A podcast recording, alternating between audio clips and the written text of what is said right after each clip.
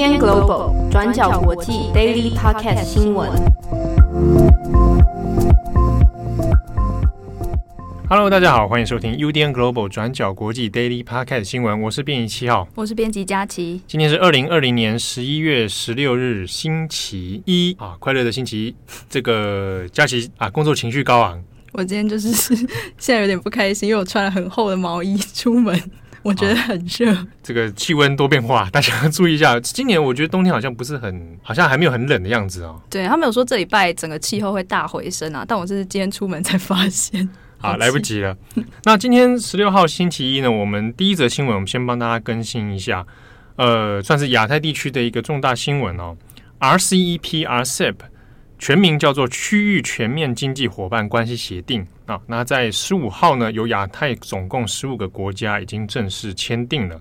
好，那这十五个国家里面包含，我先讲其中一个比较大家所瞩目的是五国，有五国是中国、日本、南韩、澳洲跟纽西兰，那加上就是东协十国啊，东协十国里面就包含泰国、越南、新加坡、菲律宾、马来西亚、印尼、寮国、缅甸，还有柬埔寨、汶莱。好。那总共十五个国家呢，签订了这个 RCEP 的区域协定。那其实这是在政治经济方面，对亚太地区来说是一个很重大的一个里程碑哦。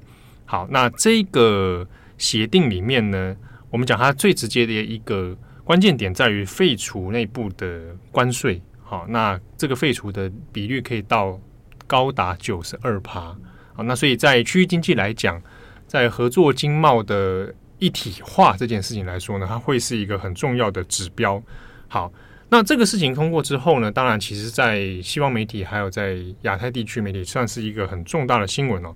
那大家之中就有讨论到几个议题啊，包含说，其实本来应该要有印度的啊，但是印度呢，在二零一九年的时候认为，如果加入这一个协定的话呢，因为主导性很强的中国。有可能会导致会印度的经济反而相对弱化，所以印度并没有在这一波签署里面加入哦。在二零一九年的时候，有先宣告退出。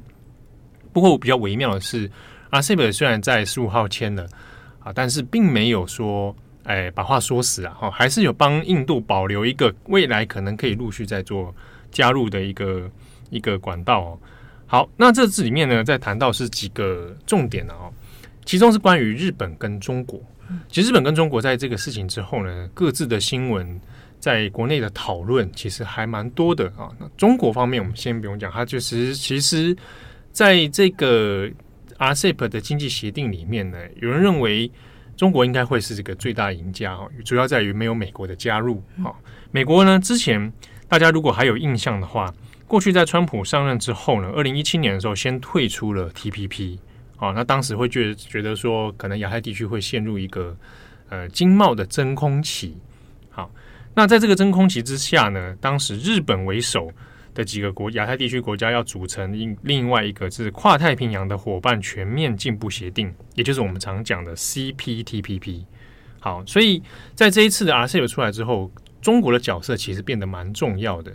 所以有人会担心说，那嗯，以现在中国这样的经济实力，尤其在疫情以后，急需要一个出口的能量的话呢，那未来会不会 RCEP 变成以中国为主导？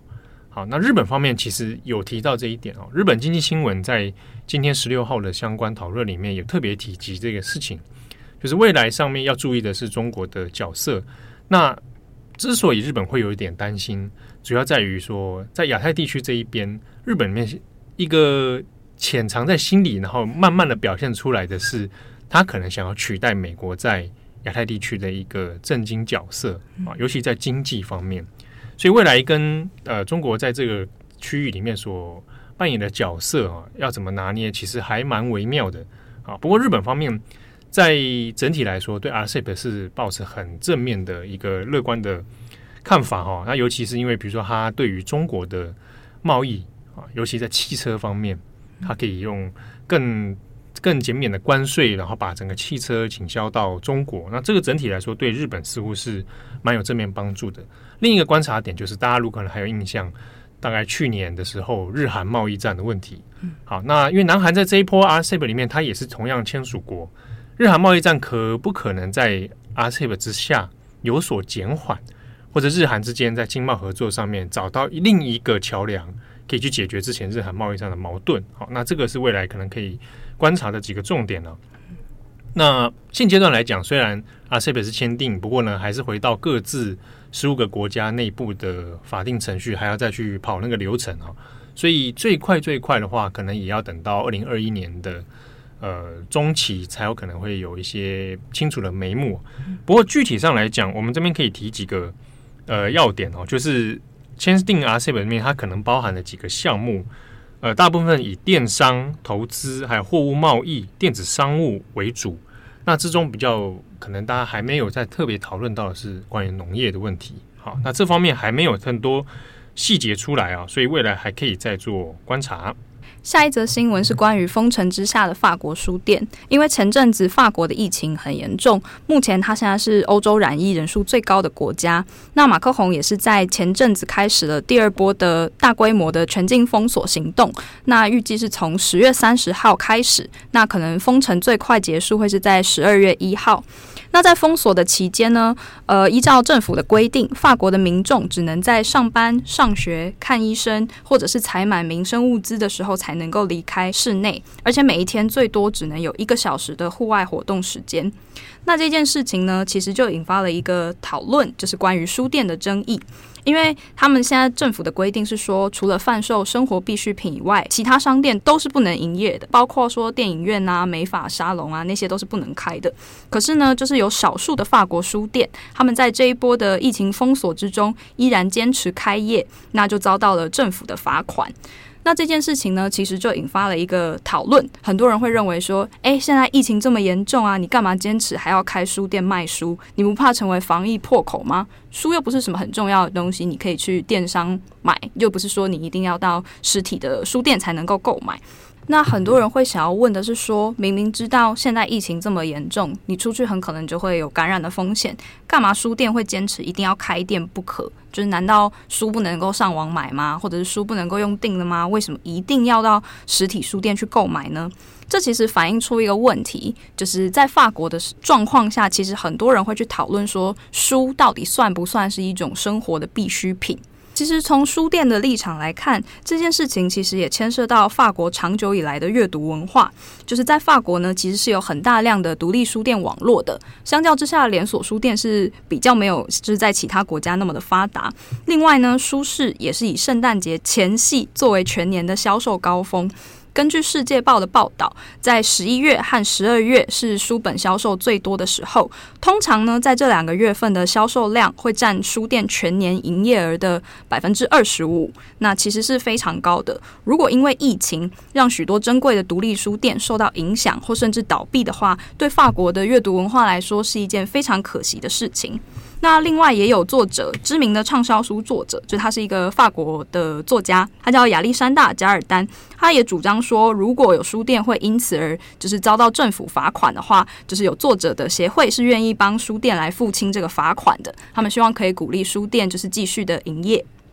那在这一波的争议中，也有很多的出版商、书店还有作者，他们串联起来写了一封公开信，要给总统马克宏。他们提到说，这一次书店面对第二波的封锁，他们会有万全的消毒设备，那希望可以提供给读者，让他们不会因为买书而暴露在高风险的感染环境下。另外，在这封公开信中，他们也提到说，书不应该只被当成是一种产品，它应该是一个要被保护的产业。那对于这件事情呢，目前。法国政府并没有很明确的给予正面的回应，只有总理还有在还有对此回应说，如果疫情控制的好的话，十二月是有可能可以有限制开放商店营业的。但是在此之前，还是要看在这个第二波的封锁状况下，法国的疫情有没有缓解。好，那最后一条呢，我们帮大家再更新一下伊索比亚的内战的状况啊。我们先前都跟大家有。几次的更新过了，现在在伊索比亚内部爆发的哈，这个总理阿比所率领的联邦军和提格雷州的提格雷人民解放军彼此之间的内战问题哦。好，那在这个周末呢，双方的交战情况其实激烈程度有越演越烈的趋势哦。好，那目截至目前为止呢，我们可以看到，根据几个外媒的像法新社、路透社相关资料啊。哦，我这边要这边先讲一下，因为我们之前有几次的新闻里面有特别提及说，因为呃，在交战之初，十一月四号的时候呢，其实有针对提格雷州的呃做断网，好，那很多资讯的封闭，所以现在有很多的相关资讯呢，还有战情的状况，要透过衣索比亚政府的一些透露。好，那不过像外媒几间，像法新社、路透社，也有得到关于提格雷方面的一些相关资讯哦。不过比较麻烦的是，截至目前为止，到底实际的双方交战规模到什么样程度？具体的死伤数字，然后破坏的情况到底是怎么样？那其实还没有很完整细节的内容可以出来哦。不过呢，现在目前已知道是说，呃，双方在联邦已经在跟联邦军在跟提格雷军方面有所交战。好，那根据 TPLF 就是提格雷民提格雷人民解放军的说法。TPLF 主张是说，伊索比亚总理这边其实有把这个内战再勾结到厄立垂亚这边哈，那就是说，伊索比亚跟厄立垂亚双方联手来围攻这个提格雷。好，那根据提格雷双方面的说法是说，厄立垂亚已经有发动十六个陆军师，而且有超过十万的兵力攻打提格雷州哦。那同时呢，呃，往西边逃窜，就上次讲，我们往苏丹这边逃窜的伊索比亚的难民呢，已经有超过两万五千人以上。所以，这个如果以这个数字规模是属实的话，那以内战规模来讲，其实是蛮严重的一场战争哦。好，那我们这边还在谈到另外一个问题是，在根据这个周末的相关战况资讯里面有特别提及说，提格雷人民解放军呢，在上个周五开始呢，就开始攻击。好，几个军事基地跟机场，那特别其中有涉及到厄立垂亚的首都阿斯马拉国际机场。那这个机场呢，它又是军民共用的。好，所以根据法新社跟路透社相关资料，攻击这个机场之后，有可能带来当然会有一些蛮严重的后果哦。主要在于有民航机的起降问题，那有可能会伤及到许多厄立垂亚的无辜的民众啊。好，那所以这个讯息被报道出来之后呢，那国际社会。就就有针对提格雷方面的一些指控啊，包含联合国以及非洲联盟的其他国家，还还有一些反战的以及人权的 NGO 组织等等，都有希望说双方应该要尽快的停火。那美国国务院在看到相关讯息之后呢，也是首度发布了一个讯息，有谴责提格雷军这样的攻击行为是有危害到平民以及民航安全的问题哦。好，那这边就再提到我们之前也反复强调的。这一次内部的这个战争里面有提到了提格雷跟伊索比亚的联邦军嘛，所以之中就有很多人希望是 WHO 的谭德塞可以针对这样的事情，他本身就是提格雷出身的啊，旧部精英，所以能够扮演一个斡旋停火的角色。好，但以这个周末的战况来说呢，已经扩散跟严重到这样的程度了。不过谭德塞本人目前针对于包含很多提格雷内部，还有伊索比亚的呼吁，谭德塞目前是没有反应的啊，还是一样，就是好像没有这件事的发生了。好，那在战争规模不断扩张之下，其实还有另一个问题会让大家蛮忧心的哈，就是伊索比亚各地现在情势现在比较稍微动荡啊，比较危急一点。好，那同时呢，之前西伊索比亚的东部还有蝗灾还在持续，那蝗灾之下，其实粮食问题是一个还没有至今没有办法特别解决的一个困扰。那在南方部分呢，也有相关的一些少数民族的一些动乱发生。好，与此同时，在这种嗯战乱的中间呢，其实，在包含一些恐怖组织哦，特别是索马利亚的索马利亚青年党，好，还有 IS 的东东非的分部哦，那也在这段这个战争之际呢，有点蠢蠢欲动的一些迹象啊。所以，如果伊索比亚的内战规模继续扩散的话，恐怕会变成内部。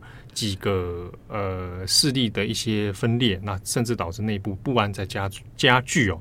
那这个对于一个得过诺贝尔和平奖的总理阿比来说呢，其实是一个很大的讽刺，跟他现在现阶段作为一个统治者的一个挑战。好的啊，那感谢大家的收听啊。节目最后我有收到一些节听友的意见回馈，啊 要讲什么？没有没有，一听友对。编辑佳琪都充满了这个正能量跟温暖，对对，谢谢大家。然后之前郑红代班的时候，蛮多人给他正能量跟温暖。一、嗯、对啊，对不对？对啊。那七号呢？我来给。不是不是，七号出现太多次了哦，大家可能觉得很神。啊，无聊，这这个声音无聊还是出现，对不对？没有啦，开玩笑。不过因为之前有听友听到说，呃，你有在看《JoJo》第六部吗？哎，对啊，对不对？然后他有底下就留言说，他差点要爆雷。哎，拜托不要。对对对，我我跟大家讲哦，喜爱，如果你喜爱这部作品，就不要帮人家爆雷。你是说有一些很爱爆雷？对对对，我我是说这个。你既然爱这个作品啊，爱屋及乌，对别人在欣赏这个作品的中间，同时他也要得到他的那个快乐嘛。即便这个第六部其实是已经完结的作品，已经很久了，对对，但是我们还是不要讲，我们要给佳琪一个期待。好，我就可以先讲，我知道一定会被打脸，那我就觉得天气预报是我老公，这可以讲吗？可以，随便你是你高兴，你爱讲什么我都可以，好吧，我都可以，哪次不可以？对不对？我们的节目这么的 free，是不是？哦，我现在好喜欢，就是天气预报，我也喜欢安娜苏，反正我就觉得很很很开心。好了，哇，这节目越来越窄。之前是之前唐蜜在的时候是猎人新闻嘛？对啊。我本来想，我也许我们也许之后是不是要开发个什么新闻，鬼杀队新闻之类的嘛？鬼杀队？但我没有看鬼灭，我就很安然度过这一次那个列车风暴。哦、各位听友啊，编辑佳琪说他没有看鬼灭，在日本有那个所谓鬼灭霸凌，你知道吗？鬼灭之一击妹，好可怕！哎，鬼灭之一击妹，对，就是因为鬼灭在日本很红嘛，嗯，所以形成社会现象之后，就会有这种所谓鬼灭霸凌，就是一堆同学说啊，你没看鬼灭，很很就给你一击妹就霸凌你，就是对，就有一个关键字啊。难怪郑红上次也有说还要鬼灭霸凌，哎，对对，那个关关键字就是从日本来的哦，原来他不是真的要霸凌，就是同侪压力嘛，你知道日本有那个很强烈的那个同调压力，对不对？就大家都做的事情，就我没做，啊，是不是我有问题？我应该去看鬼灭。好了，如果没有没有，我没有要给你施加压力。如果听友有想要推荐我看什么作品，也可以在下面留言呐。结果下面一排都刷鬼灭之刃，会不会？就会不会不要剧透我就可以了。好，那感谢大家的收听，我是编辑七号，我是编辑佳琪，我们下次见，拜拜。